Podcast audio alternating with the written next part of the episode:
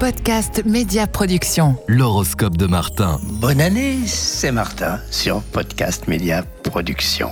Êtes-vous du signe du scorpion? Uranus, euh, en 2024, est en face de votre signe. Vous vous impliquez dans une action ambitieuse au long terme, scorpion. Il faut y mettre du souffle, de la détermination en tenant compte des mutations sociales, de l'émergence de nouveaux moyens de produire, de communiquer. Vous prendrez des initiatives pleines de promesses. Dans vos amours, si vous vivez en duo, vous vous appliquerez à rester aux petits soins de votre partenaire, quel que soit le contexte dans lequel se déroule votre vie quotidienne.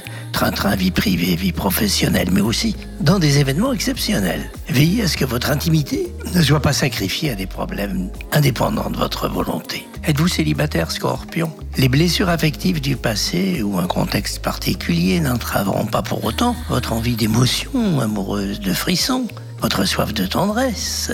Évitez prudemment les fréquentations toxiques qui viendraient perturber votre joie de vivre.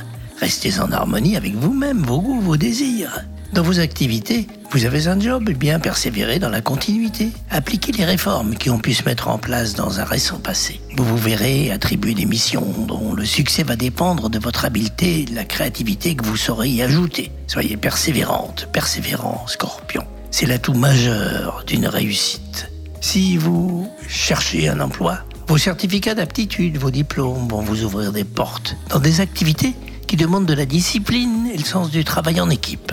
Des métiers à caractère social ou vocationnel vous conviendront, vous pourrez y faire carrière, surtout s'ils demandent un esprit créatif et le sens des responsabilités. En 2024, Scorpion, vous vous découvrez des dons, des qualités inexploitées.